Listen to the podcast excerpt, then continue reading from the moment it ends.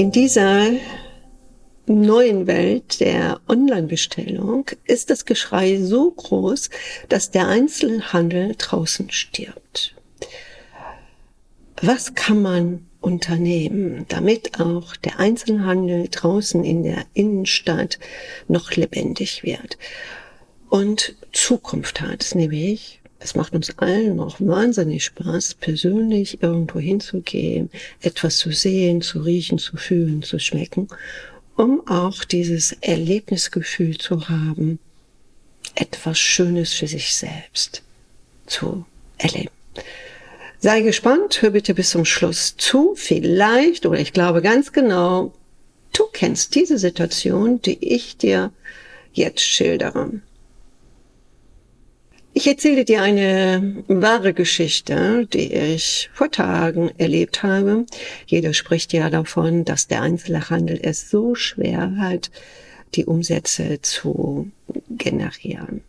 So, jetzt bin ich mal eine Person, bin draußen, das heißt also mit dem Auto unterwegs und habe Zeit, etwas für mich zu kaufen. Ich besuche eine 1A-Lage. Ich schildere das so ein bisschen ins Detail. Also 1A-Lage in einer Parfümerie in Düsseldorf. Ich hatte einen Wunsch, etwas für mein Gesicht, eine Art Puder zu kaufen. Ich betrete nicht nur alleine, es, es hat mich auch noch einer begleitet, der ist das Lokal. Und in diesem Lokal war es ruhig, es waren keine Kunden. Es war aber in der Mitte ein langer, langer Tisch. Und da saßen zwei junge Damen. Und auf dem Tisch lagen so Essensreste. Und wie wir dann reinkamen und wir standen da schon einige Sekunden, Minuten, schauten uns um, stand dann mal eine Dame auf und ich weiß nicht mehr, was sie so gesagt hat. Wir kamen dann so ins Gespräch und ich hatte ihr gesagt, ich brauche das für gewisse Auftritte.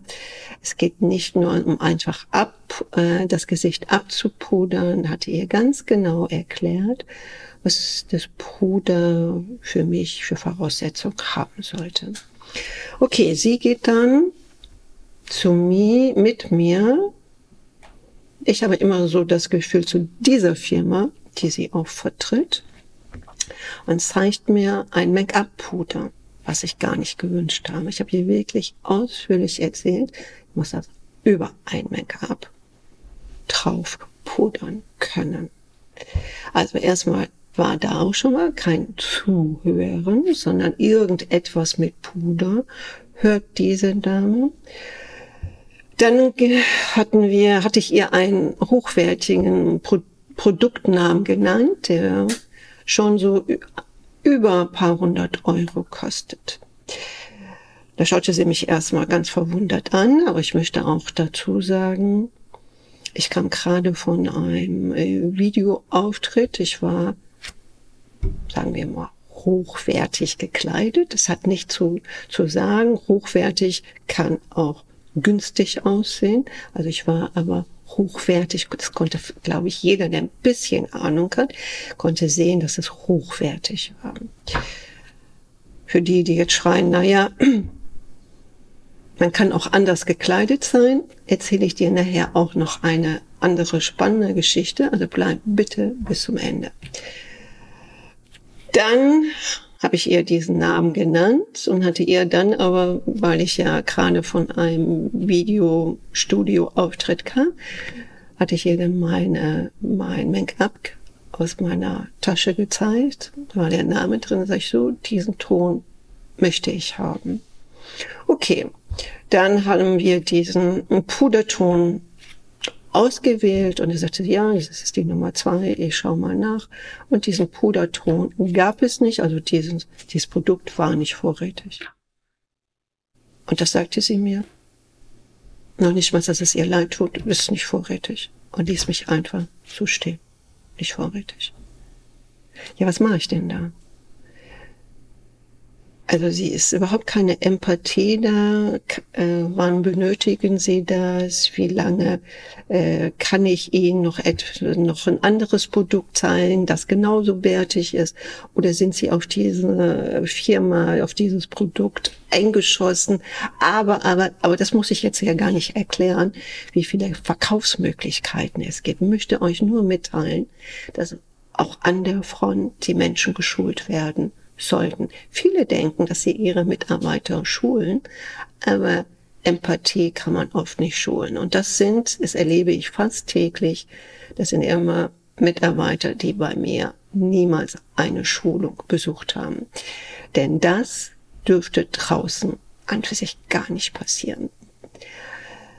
Denn ich hätte sehr wahrscheinlich, oder das wollte ich, mir noch ein, zwei, drei andere Produkte gerne dazu gekauft, nämlich wenn ich mir mal die Zeit nehme, dann möchte ich auch richtig das genießen und habe da auch kein gewisses Limit.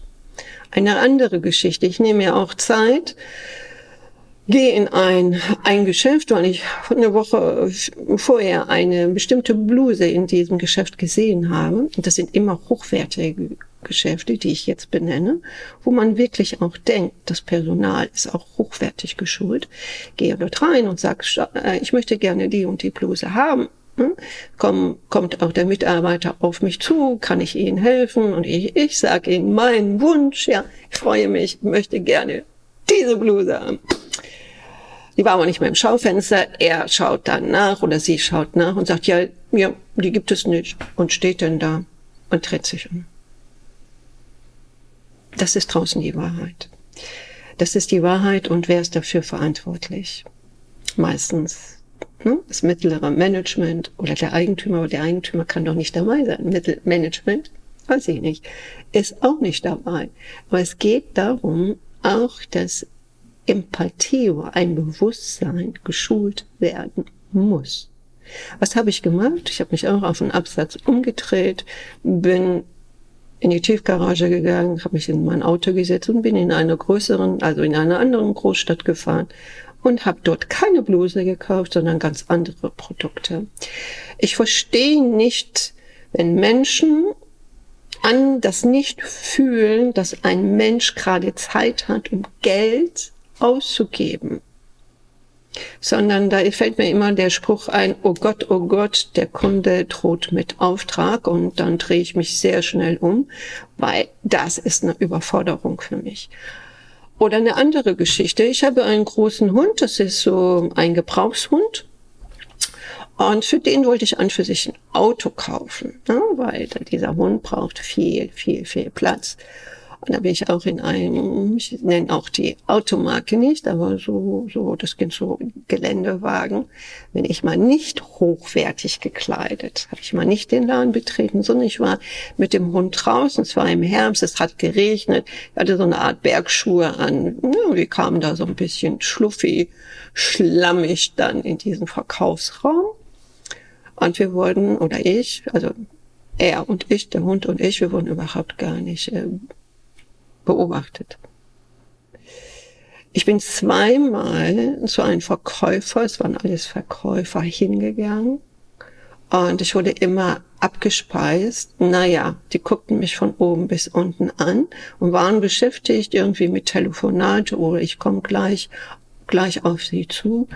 Und ich stand dann da wirklich weiter und es tat sich nichts. Ich konnte in diesem Raum reinschauen, was er gemacht hat. Irgendwie saß er da und irgendwie Rechnung koordiniert oder wie auch immer. Bin wieder dorthin gegangen und dann hat man mir gesagt, wissen Sie was, äh, da sind die Prospekte. Schauen Sie sich doch da mal eins an und kommen Sie wieder. Es war ein Tag, wo ich fast, ich muss jetzt gerade rechnen, überlegen, sechsstellig etwas bestellen wollte, also kaufen wollte. Das ist so die Servicewüste da draußen in unserem Land. Und da kann ich nur eins sagen, wenn der Einzelhandel sich retten möchte, dann braucht er besondere Schulungen, dass der, der ihn, den Käufer empfängt, ihm erstmal wirklich auch das Gefühl gibt, dass er nicht stört und es wirklich beratend zur Seite steht. Wie siehst du das? Also was ich dir hier gerade schildere, kennst du sehr wahrscheinlich auch. Also welchen Handlungsbedarf schreit denn hier? Ja, weil ähm, er, er macht euch oft so viel Arbeit für den Einkauf, für die Ladeneinrichtung und ob das dann auch mit den langfristigen Mietverträgen in der 1A-Lage. Aber was wirklich sehr, sehr wichtig ist, wie schulst du wirklich den Menschen, wo der Umsatz mit reinkommt? Und da merken wir doch einfach, in den letzten Jahrzehnten ist tatsächlich nicht viel passiert. In diesen Jahrzehnten hören wir ja auch von diesen Studien, Standard-Studien, dass der größte Teil der Mitarbeiter innerlich schon gekündigt hat. Und es bringt wirklich nichts, ihm einfach nicht nur Tools beizubringen, und er soll diese kalt umsetzen, sondern es gehört dazu, ihn von innen zu stärken. Dass diese echte Empathie, das ist so eine, eine fast unsichtbare Sprache, dass er die versteht. Es geht nicht darum, den Menschen von außen zu taxieren um dann wirklich ins Handeln zu kommen, sondern diese Frequenz aufzunehmen. In dieser Frequenz, wo beide auf Augenhöhe sprechen. Und wenn man mit in der Augenhöhe sprechen kann, ist sofort eine Sympathie da. Und vielleicht, äh, das ist auch so uncool geworden, äh, zu dienen.